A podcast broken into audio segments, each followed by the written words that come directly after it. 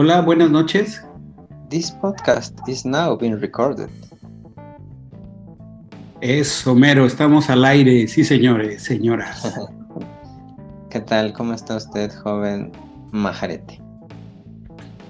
Todo bien, ¿y usted, señor Stanislav, que cuenta la buena vida?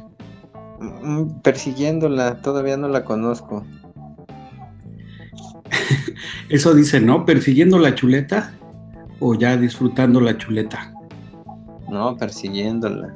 lo peor de todo es que eh, soy como los, los estos burritos que iban con una caña y una zanahoria así caminando, pero nunca la alcanzo. ¿Sabes que existe una teoría así como de sociólogos que hablan justo de ese tipo de cosas? Ya a mí me sorprendió cuando supe que esas este, metáforas o analogías, lo estudiaba gente como de ciencias sociales. O sea, ellos dicen que existe el carrot, que es justamente la del burrito. Luego está el stick, que es como pegarle a alguien, o sea, el castigo, ¿no? Y el, el, carrot es como dar estímulos, ¿no? Aunque pues no lleven a tanto, ¿no? Y luego el breath, que el breath es como que significa lo que realmente necesitas, como espiritualmente y también económicamente para seguir tu trabajo como una cosa que no puedes prescindir, pero tampoco es que comes bread así como a lo loco, ¿no? O sea, es decir, hay una parte que es, este, dices, bueno, es que ya estoy satisfecho, no me voy a zampar de panes. Lo que yo quiero como buen burrito es este, mi stick, mi carrot, no el stick no, ese es un madrazo. Sí, sí, sí. Y entonces se ponen a analizar como qué estímulos sirven y qué cosas no y todo. Raro.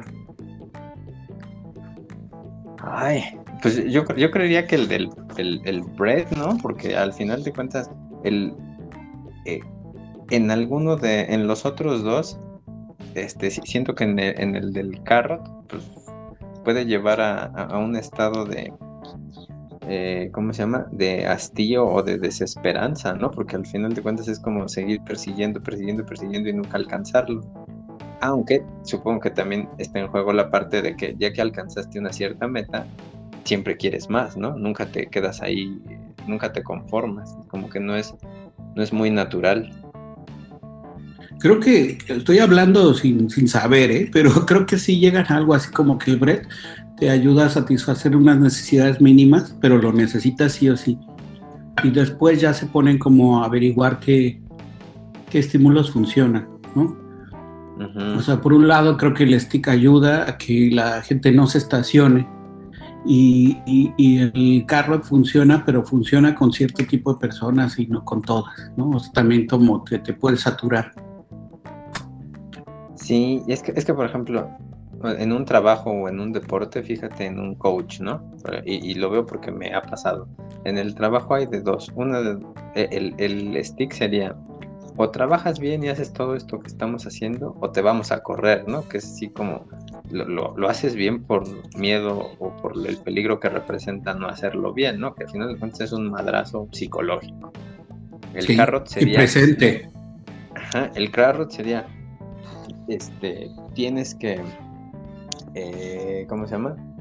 hace esto, sigue le echando ganas, lo vas haciendo bien, tal vez algún día seas director, sí, o vamos a ver si te subimos el sueldo en esta que viene, pero cuando llega, no es la fecha, no pasa nada y dicen, no, pues no hubo, no hubo, este, lo hiciste bien, pero no, no excelente y era lo que necesitábamos, la empresa no está tan bien, bla, bla, bla, este, pero sigue le echando ganas y a la siguiente, entonces tú todo ilusionado lo sigues haciendo hasta que revientas, ¿no? Aunque creo que en ese modelo del, del carrot, como que de vez en cuando sí le dan el carrot al burrito. Y creo que eso pasa en la realidad. A los burritos los llevan así con el carrot y ya cuando llegan a un punto este, final, les dan el carrot. O sea, justamente para que no se cree la sensación negativa de que no llega a nada, porque pues los burritos también aprenden. Sí, lo cual me lleva al, otro punto de las pocas cosas que aprendí en psicología en la prepa, que después lo he buscado y no sé si yo lo aprendí mal o, me engañó, o nos engañó la maestra, que era la desesperanza aprendida, donde ya dejas de pelear porque sabes que, te va a llevar la, la fregada, entonces ya ni siquiera vale la pena el esfuerzo. Y el ejemplo que me el ejemplo que, me, que nos ponía era muy, era muy triste porque decía que eso lo habían hecho este, aventando unas ratitas a, un tanque con agua, ¿no? A, nadar, los ponían a la mitad y eh, pues, claramente la ratita nadaba hacia la orilla. Entonces, ya que iba a llegar a la orilla, le hacían olas para que lo regresara. Entonces, seguía nadando, pues se regresó. Peleaba y seguía nadando hasta que se la llevaba la corriente. Y de ahí volvía a nadar. Y ya que iba a llegar, le volvían a poner olas. Y ya que iba a llegar, le volvían a poner olas. Así. Ya entendimos, no nos haga sufrir, está horrible. Afortunadamente, entiendo que no las mataron, o sea, no las ahogaron, pero llegaba un momento en donde la rata decía, pues ya, a la chingada, o sea, estos, estos seres controlan mi destino y por más que pelee, este, no voy a llegar, entonces pues ya, pum, como que se dejaban hundir. Entiendo y quiero creer que no las mataron, pero este, no sé. Pues si eran ratas de laboratorio, esencialmente las mataron, pero ya hemos hablado de eso también. Eh, sí, creo que sí, pero bueno, no sé, esa, es de las cosas como que más me marcaron en términos de psicología. Eh, claro, en, en tratar de evitar esas situaciones. Claro también te habla un poco de cómo son los estímulos, ¿no? O sea, de justo de las estrategias, en este caso no de las ratas, sino de los jefes, ¿no? Que es quien podrían controlar cómo hacer las cosas, como qué te conviene hacer justo para que la gente sea productiva. Si ese es tu, tu objetivo a final de cuentas, eh, bueno, puedes tomar este muchas formas, pero, pero incluso tienes que tomar en cuenta que si a una persona la drenas y le sacas todo lo que puedes, eventualmente pues se va a sentir muy mal y puede deprimirse y, ser muy poco productiva o, simplemente salirse de ahí, ¿no? Renunciar y después vas a ser improductivo porque tienes que eh, adaptar a una nueva persona al trabajo. y, también eso depende a, veces como que es eso más que, más que de la persona que, que tome esa decisión o ese modelo, creo que depende también de la, de la persona, del éxito depende de cómo está acostumbrado una persona, ¿no? Por ejemplo, este, yo al, menos cuando jugaba rugby, era de los que aguantaban bastante bien los regaños del, del coach porque decía, él tiene toda la, la libertad y la, eh, la autoridad de decirme pendejo aunque lo esté haciendo bien. ¿Por qué? Porque él sabe mucho más que yo. Él creo que aún lo puede hacer mejor que yo y creo que soy este, perfectible. ¿no? Pero había personas que decían, que, directamente les gritaban y decían, ah, este, ¿por, qué me gritas? Este, no sé, este, como, como que no se quebraban, sino al contrario, ellos esperaban más este otra técnica, ¿no? Tal vez ellos esperaban que les dijeran, ah, lo hiciste bien, pero lo puedes hacer mejor, ¿no? Y pues este, cada coach tenía su propio estilo, algunos eran tenían ese estilo de recompensarte o reconocerte los pequeños avances y había otros que eran, no, no te voy a reconocer nada hasta que lo hagas a la perfección. Claro, pero ahí había, por lo menos había una plantilla de coaches que también lo hace más complejo.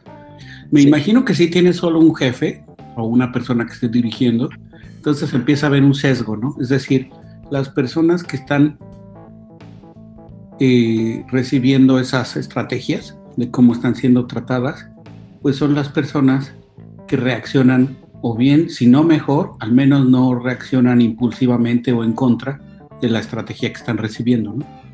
O sea, ejemplo, he sabido que trabajar en el gobierno puede ser muy malo si trabajas en puestos bajos y no eres aviador, ¿no? Bajo que aviador en México, para la audiencia internacional, significa que nunca vas a trabajar, solo cobras. Alguien te metió ahí, quién sabe cómo, y tú solamente cobras y nadie sabe casi de tu existencia.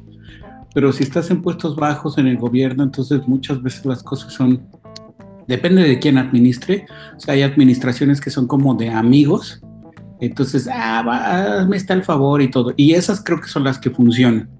Y las que no funcionan son las administraciones así como de dictadores y, son durísimos, ¿no? Con las personas y todo.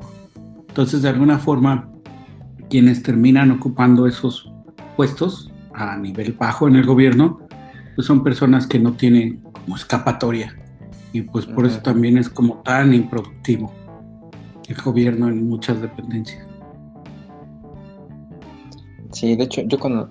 Y, y aparte es como mucha mucha apariencia, porque conocí a alguien que trabajaba en un puesto relativamente importante en el gobierno y decía, es que lo que me choca es que aquí todo el mundo empieza a trabajar a partir de las 6 de la tarde, que debería ser la hora de salida. ¿Por qué?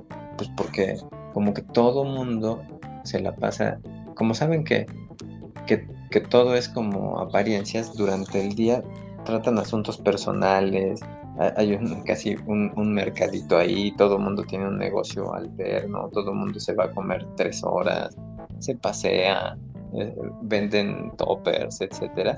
Pero como saben que los jefes que en el día estuvieron en, en comidas o en cosas de negocios o, o, en reuniones, etcétera, y cuyo trabajo de oficina empieza a las 6 de la tarde, pues todos para no quedar mal, también trabajan realmente hasta las 6 de la tarde y estaba mal visto que se fueran antes de las 9, 10 de la noche, lo cual pues es como ridículo porque pues deberías tener obligaciones, funciones y obligaciones definidas como para que no pasara eso, ¿no? Si tu jefe no está, pues ese es su problema o, o es parte de su trabajo en realidad.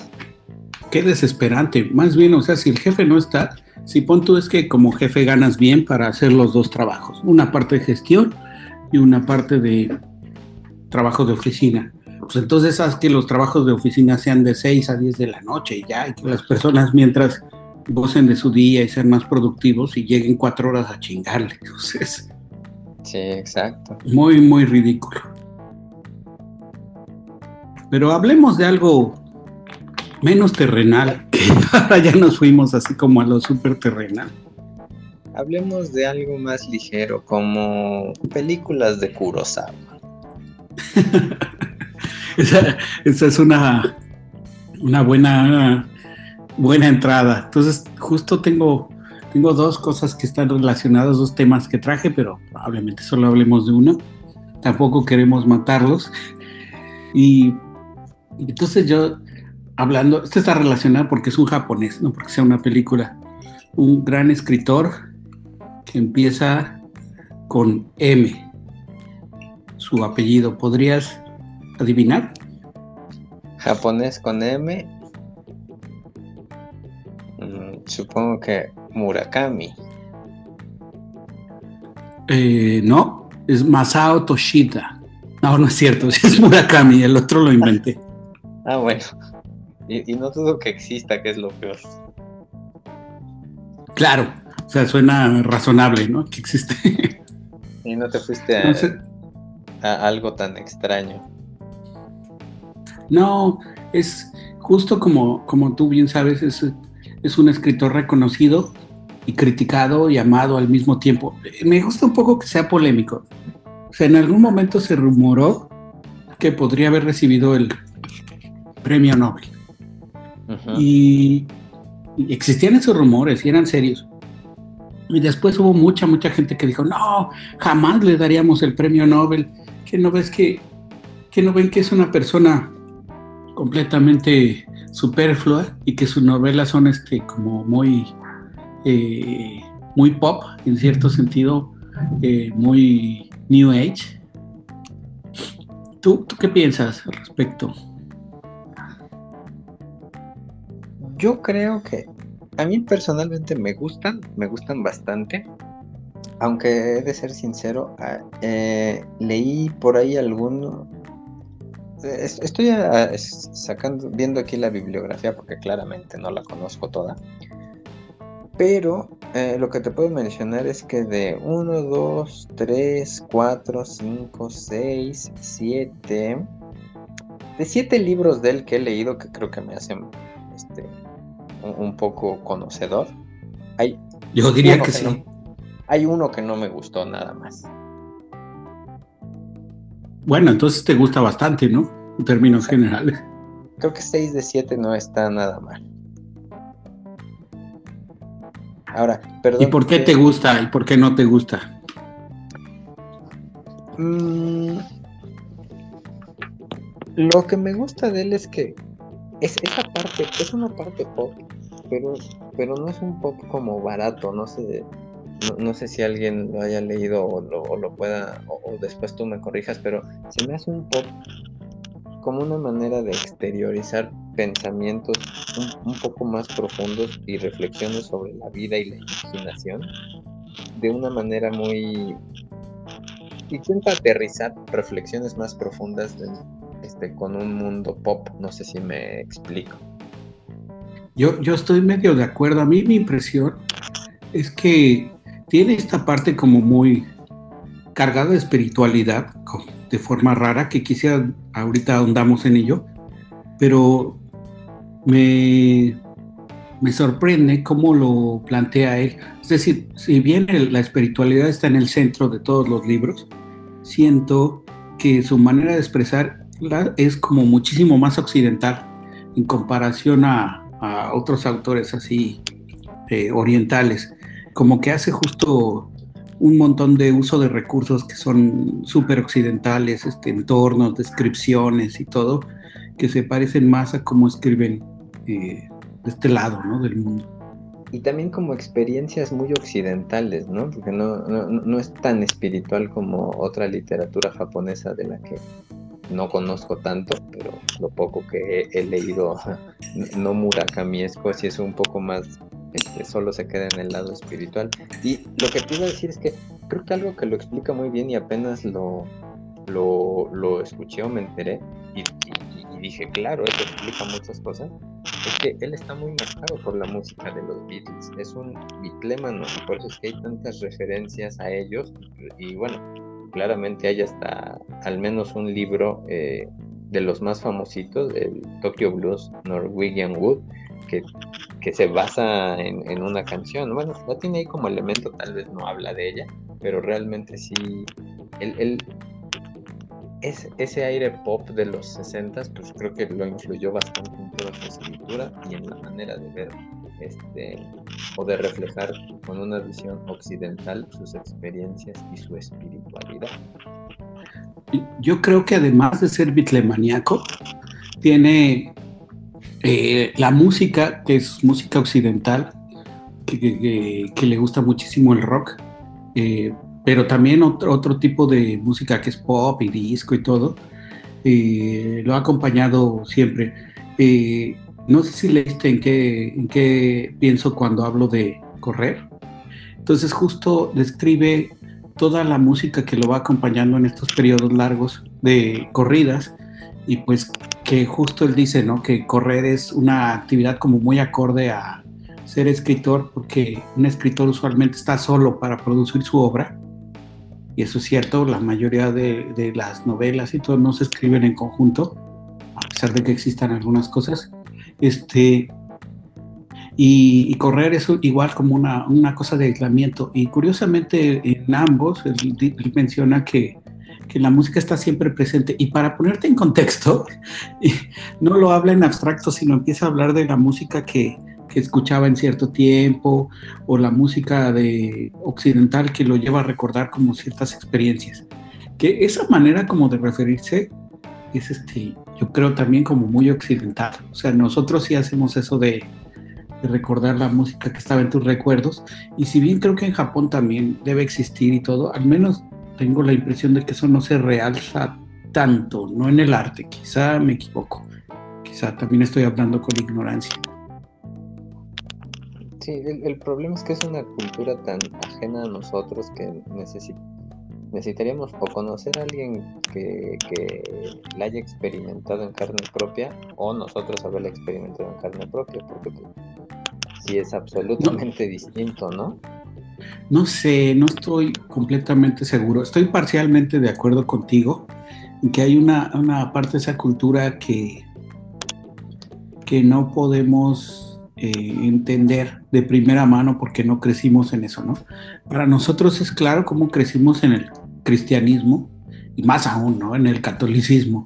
Entonces hay muchas cosas de nuestra conducta, a pesar de que seamos agnósticos o ateos o creyentes, que, y de la gente que nos rodea, que está cargada de la ideología y de la mentalidad cristiana y todo dentro de nuestras acciones. Y ellos no, a pesar de que ya hay como nuevas modas, ¿no? Especialmente los coreanos, pero en los asiáticos de, catolicismo y eso, ellos tienen como otra, otra perspectiva y otras raíces eh, que también quizá algunas son más, más antiguas de percepción. Entonces, a pesar de eso, creo que hay cosas que se pueden entender, no necesariamente a través de la experiencia vivida, sino justamente pues del, del arte y de las cosas que van creando. O sea, eh, yo sí creo, por ejemplo, que después de ver a Kurosawa, que lo acabas de mencionar como el, tu epítome del aburrimiento, eh, la verdad es que hay unas películas, sí son lentas, ¿no? Pero si aguantas un poco eso, no mames, los argumentos son buenísimos, o sea, son, son míticas, ¿no? Por algo son legendarias. Y, lo que pasa además son como son de la, son como, digamos, muy humanas, son como tragedias estilo de Shakespeare. Y, y, y, al mismo tiempo están cargadas como de simbolismos y de espiritualidad. Eh, otra persona con quien yo compararía es justo con... Eh, vamos a tener que cambiar. No, espera, danos un segundo para terminar, porque estamos con un tema muy tranquilo. Danos un segundo, Slappy, y ahorita llegas y destruyes todo. Y te haces la reina. Eh, es con Mishima, que justamente Mishima es un, autor como, al contrario, ese se lo tomaba todo tan en serio que murió justo de un suicidio eh, por tomarse todo súper, súper, súper en serio. Pero les dejamos esa historia para otra ocasión. Y ¿Es, este cuate el que, el que al final se hizo su seppuku tradicional? Claro, y que invadió con 100 personas que eran además escritores formados por él como en una, en una especie de milicianos idealistas que iban a cambiar el, mundo y tomaron un campo militar, tomaron un campo militar y tomaron rehenes y todo y al ver que las cosas, eh, Mishima dio un, discurso, él era como el general, y al ver que las cosas no funcionaban, se hizo un seppuku tradicional y lo hizo su amante, que era su, su primera mano derecha. Y... Yukio Mishima, claro, sí, sí. Exacto. Pero lo dejaremos entonces para otra ocasión porque acaba de llegar la reina de este podcast y no tolera estos temas. Pero ¿por qué si son tan entretenidos? Qué aburrido, muerte y destrucción. pues ni siquiera, ni siquiera era muerte y destrucción. O más bien te refieres a que nosotros ocasionamos muerte y destrucción con nuestros temas aburridos. No, nada, me refiero a que entré y alguien se estaba suicidando bien feo. ¿Qué es eso? Era, era el suicidio del relato mismo. Eh, bueno, Slappy, yo tengo un tema como que te puede gustar, pero si no, eh, ¿traes algún tema? No, no, ninguno. Ah, bueno. Entonces aquí les tengo este tema. Este, cursos online. Y no hablo de la escuela, no, no hablo de la escuela. Hablo de actividades online que se pueden enseñar online, digamos, como, como herederos de estos cursos de la correspondencia, de los cursos por correo. ¿Qué se puede aprender y qué no se puede aprender online? Manejo de espadas. Mi experiencia en esta pandemia es que he intentado hacer algunos cursos en una plataforma bastante conocida llamada Udemy, que yo idiotamente pensé que era Universidad de Monterrey y no, es Universidad de Monterrey, no sé qué sea, pero es Udemy. Este, eh, que es una plataforma global con cursos en muchos idiomas, etcétera, etcétera. Y lo que me he dado cuenta es que eh, los que a mí más me han funcionado son aquellos cursos donde solamente escuchas a, escuchas a alguien, pero no tienes que, hacer ejercicios. ¿A qué me refiero? A que, por ejemplo, voy a, desgraciadamente les voy a tener que microaburrir, pero tomé algunos este, eh, cursos semejantes a MBA o, y, cosas así como de, de, finanzas, pero que no involucraban tanto realizar ejercicios o los ejercicios eran más bien conceptuales. Entonces lo podía hacer adelantando la velocidad de la, grabación y escuchando mientras hacía ejercicio, mientras que intenté hacer un curso eh, mucho más técnico que era eh, de computación, de algún elemento de computación, que pues, lo tuve que dejar porque realmente el, tener que estar haciendo los ejercicios y, regresando el, el, video o regresando la clase o estar comparando o, o estar o simplemente la dificultad de replicar lo que ellos claramente hacen con toda la experiencia del mundo, pues lo vuelve un poco tedioso y no es dinámico como una clase presencial. O sea, fue una respuesta mucho más sesuda de lo que esperaba. Es que es, no sé, no eh, bueno, quería comentar que en estos últimos meses fue lo que fue lo que he intentado hacer. en, el momento de hacer ejercicio dije, podría hacer dos cosas al mismo tiempo, hacer ejercicio y en lugar de estar escuchando música que puedo escuchar en cualquier otro momento y sin ponerle tanta atención, pues podría eh, ponerle atención a algún video educativo o, sacar un doble provecho de ese tiempo, por eso es que lo hice de esa manera. Bueno, sí se pudo de, en, con cierto sector de, de los videos, pero con otros no. Sí, en los que me tuve que sentar en la compu y dedicarle un tiempo muy específico y muy detallado, pues no, no, no se dio eh, como yo esperaba. Eh, bueno, ¿Slappy? Yo quiero decir que sí se puede aprender a cortar el cabello en tutoriales de YouTube. Ah, pero a cortárselo a alguien más o uno solo, porque eso es una gran diferencia. Ah, uno solo, me consta. uno solo en teoría, pero no, no sé. Yo no he visto para cortarme a mí. Yo me corté a mí solo.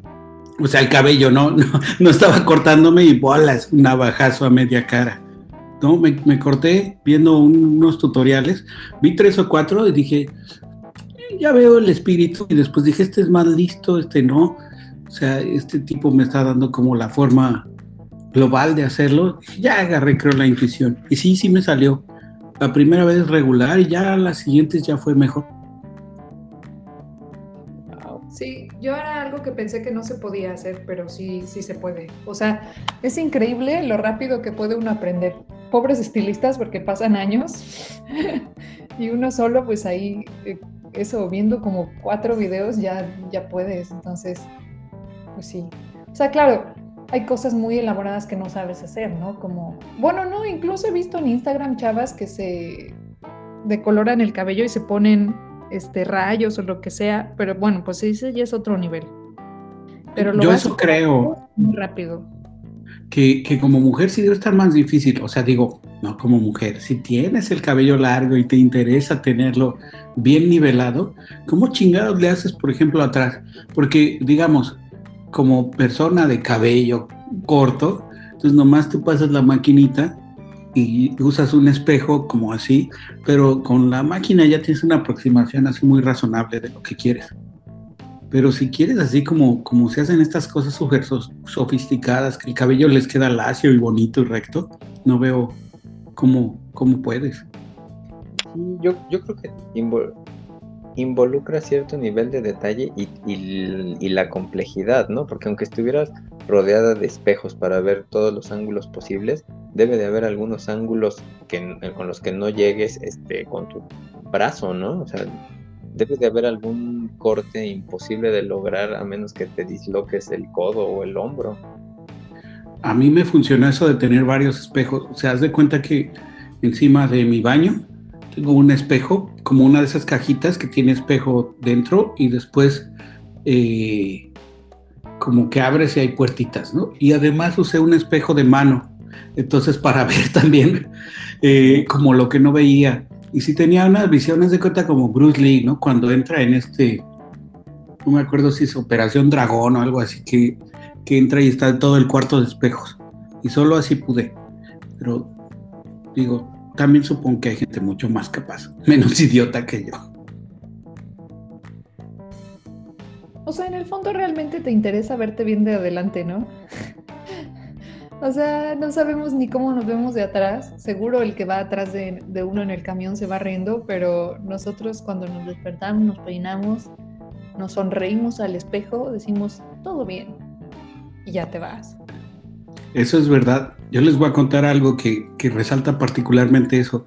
Cuando yo era adolescente, en algún momento por loco, y por diversas razones, tenía una razón también médica que me convenía, este, me empecé a, rasurar. Eh, ¿Eh? ¿Esofrenia? No, no, no, no, así, afortunadamente, no tan así, pero me rasuraba a coco la cabeza. Entonces me cortaba el cabello y después me rasuraba. Y hagan de cuenta que llegó un momento en el que sí, decía, no, bueno, yo no puedo ir a una peluquería para que me hagan esto. Entonces me, me pasaba, no, me acuerdo cómo le hacía, no me pasaba máquina, sino que tenía así, me, creo me rasuré una vez y después me lo pasaba rasurándome la cabeza. Eh, pero me daba miedo la parte de atrás y no llegaba bien y no veía bien. Y entonces en lugar de pues aventarme con un espejo y todo, llegaba con mi hermana y con mi mamá y les decía, eh, órale, porfa, échenme la mano y rasúrenme, ¿no? Lo que me falta. Y al principio bien, pues ya que pasaron varios meses, dijeron, no, ni madre. Mi papá ni pensarlo, o sea, él me vio, me dijo así algo así como, no, no, no, no, no, no, tú te ves súper mal así. Pareces un hipopótamo estando rasurado. Algo de razón tendría. Y, espera, solo concluyo. Y entonces lo que hice fue en algún momento decir, bueno, chingue su madre, yo me voy a seguir rasurando de adelante y de atrás, ¿no? Y entonces me empezó a crecer el cabello justo en la zona en la que yo no veía, pero de adelante sí me rasuraba así como eh, muy religiosamente. Sí, y entonces imagínense como que me crecía solo de la nuca cabello, crecía además de forma desordenada y de adelante seguía rasurado. Hubo gente así que me vio, así amigos de mi edad que me dijeron, te ves muy mal, muy mal, por favor, ya no sigas haciendo eso. Quiérete tantito. Sí, para ellos era eso, pero, pero tal como decías Lapi, yo me veía de frente y digo, mm, se ve chido y de atrás como que debe quedarse loco. Después ya más grande, como que nadie tenía ese corte hasta que descubrí en algún momento que el más tuerzo dejaba ese corte, pero más arreglado, menos salvaje. Sí, todos ah. temíamos por tu salud mental y en realidad eran cuestiones más mundanas. También hubiera sido como maestro Shaolin, ¿no? Si te hubieras dejado muy largo y hecho una trenza. Claro. Sea, esa es la cosa. Todo en el cabello es saber eh, aguantar, ¿no? Si te dejas todo muy, muy largo, te conviertes en, incluso hasta los vagabundos, ¿no? Empiezas muy mal, te dejas el cabello sin hacer, sin hacer, y te conviertes en Bob Marley y así de repente. O sea, lo que sí es que hay una transición de esta persona está muy mal, eso, dudamos de su salud mental, a si llegas a maestro Shaolin dices, este güey lo entiende todo. Y no sé, no sé qué largo de cabello es eso que de repente te vuelves un conocedor del universo. De hecho, no sé si yo te conocí en el esplendor de esa etapa o solo en las reminiscencias, pero yo diría que eh, te parecías más a Michael Jackson pero no al Michael Jackson que se imaginan, sino al que salió en el episodio de Los Simpsons. yo creo que me conociste las reminiscencias. Según yo ya, ya no usaba el cabello así. Pero vez te llegué a ver este rapado y con un muy mal rap. Ah, es que creo que me volví a rapar después. O sea, de hecho me dejé el cabello muy largo y ya después me volví a rapar. En otras palabras, no aprendí. Yo, te conocí en, tres etapas. La primera, lo recuerdo perfectamente, parecías Dave Mustaine, tenías el cabello idéntico. Dave Mustaine, el de Megadeth, pero claramente, sin haberse Dave Mustaine homeless. Y después cuando estaba, te rapaste parecías Michael Jackson, ese pelón que estaba en el psiquiátrico en el episodio de Los Simpsons. Gracias. ¿Y la tercera etapa? Y la de ya está como persona, como, como cromañón civilizado que tienes en la actualidad. Ah, sí, mi tercera fase como Freezer. Exactamente. Yo vi una, o sea, no sé si es de Freezer, creo que sí, pero yo vi un meme que me encantó que decía así como, amor, ¿por qué, te, ¿por qué eres tan celosa? Y creo que salía Vegeta y se reía y decía, y esta ni siquiera es mi forma final. Me gustó mucho esa idea de, tú, tú ya estás espantado y no sabes el potencial monstruo que tengo encima.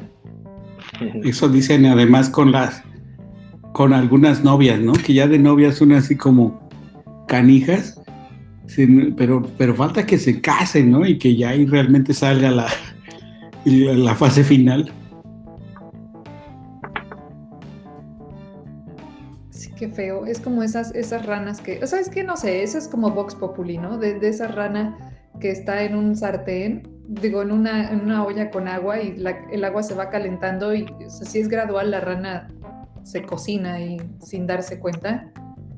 Y en cambio, si la lanzas al agua hirviendo, pues no, ¿no? Pero está tétrico. Sí, según yo, sí es, sí es cierto. Nunca lo he experimentado y nunca lo haré, pero por las fuentes que he leído creo que sí es cierto. Tienen algún tema este, con su percepción de la temperatura. Ya dimos la vuelta justo con, estuvimos hablando al principio este Stanislav y yo sobre, no, sobre el carrot y el stick y el bread y esas cosas. Ah, muy bien, pues entonces ya cerramos. no, hay tiempo para otro tema. Antes de que se nos olvide, ¿leíste algo de a vuestros cuerpos dispersos o no lo hiciste? No. Y a ver, eh, estimado Stanislav, ¿tú hiciste la tarea? ¿Fuiste a ver este Dune o no lo hiciste? No, yo me voy a esperar hasta que lo pueda ver en algún sistema de paga. Allá bájala con Torrent. Ah, hace tanto tiempo que no utilizo esos medios, estoy seguro que en cuanto lo haga me van a empezar a, me van a salir cuatro barritas de ask.com en mi navegador y 3000 pop-ups. Entonces me da miedo.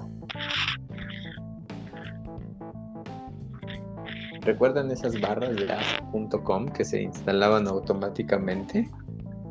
No. Solo sirven para Windows, esas cosas. Son problemas de Windows. Digo, yo ya no uso Windows tampoco, pero tengo, sigo teniendo miedo. En los otros no aparecen. Ah, bueno. Pues no, no he hecho la tarea. Ah, pero vi un meme que decía, este, bueno, no era un meme, pero alguien se quejaba de, que eh, era muy seria la película, que no había ni una sola broma, que la única broma o, cosa como cómica pasaba como a los 10 minutos y ya después todo era como mucha seriedad. Y entonces alguien dijo, ah, es el síndrome Marvel. Ay, no, yo lo agradezco, o sea, sí, justamente basta de estas películas con bromas estúpidas de relleno, ¿no?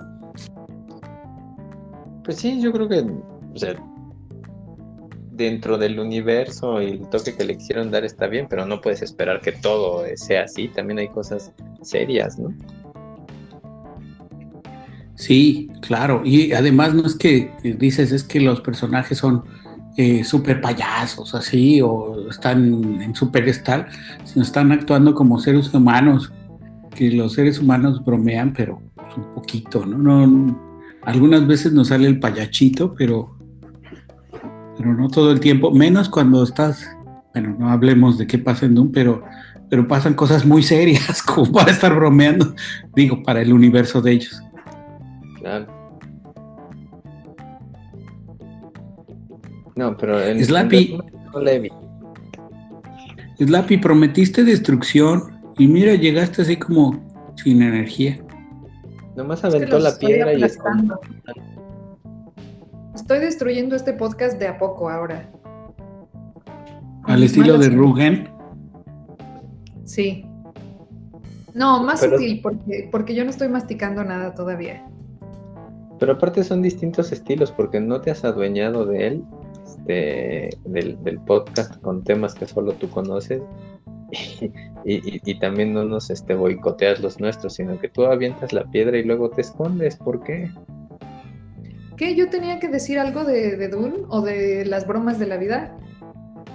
Pues sí, o algún tema. Yo pensé, por ejemplo, que algo que agradezco es que Slappy no está teniendo una llamada en inglés al mismo tiempo que graba este Sí, podcast. sí, eso estuvo padre, eso me encantó. Remítanse al episodio número 23. O alguno, quién sabe. cuál sea. Donde Rugen trata de destruir ya nuestro podcast con su desprecio. Con su propia vida, con eso nos destruyó. Lo más padre es que como que no pudo poner su micrófono en mute, ¿no? Dijo así como, no puedo ni siquiera tener esa consideración. A mí dar clic ahí en, un botoncito me puede demasiado. Ciertamente, pero no hablemos del pasado, hablemos del futuro. ¿Qué le depara a este podcast? No sé, fíjate que voy a aprovechar que está Stanis para que nos hable de las de nuestras métricas. ¿Podrías decirnos así como cómo ha sido la, evolución de este podcast? Muy buena. Siguiente tema. A ver, yo te hablo ligeramente de las métricas.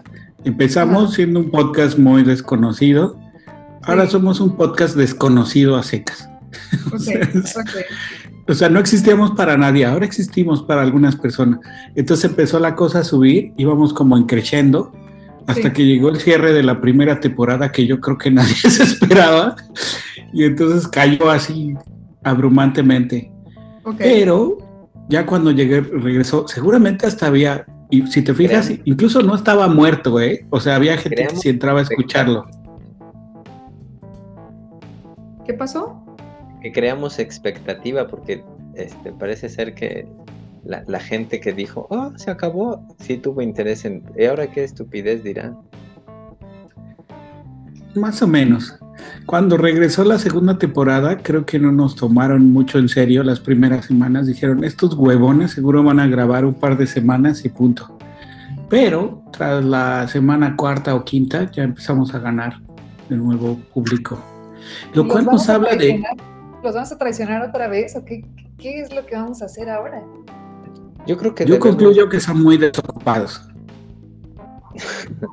Yo creo que yo creo que debemos dar un golpe de timón y cambiar de, de nombre y de imagen. Ok, ajá. Yo digo que por lo menos deberíamos sacar a Rugen. Nomás por el gusto de sacarlo. ¿No está ya sacado? Oficialmente sí, pero el tráiler este, habla Rugen y empieza a decir cosas con nosotros. Por cierto, ese tráiler, no quiero ser malo, pero Rugen pronuncia mal. Yo también pronuncio mal muchas veces, pero no en el tráiler de entrada. Me parece que eso ya es demasiado. Sí, así que esperen otro tráiler y si les gusta compártanlo con sus amigos. O con sus Ah, si les cae pero bien. con alguien, pero con alguien que nos escuche. Si les cae bien Leto a Trades, entonces este, pídanlo en las redes sociales, porque por ahora es un invitado, pero podríamos subirlo de categoría. Por ahora es como nuestro invitado sparring favorito. Es más, si alguno de los que nos oye quiere participar, es bienvenido, qué chingado.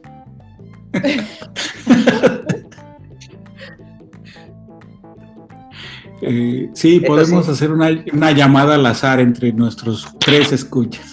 Espera, espera, pero tiene que funcionar como esquema piramidal, así de, sí, puedes ser participante, pero tienes que traer a cinco oyentes.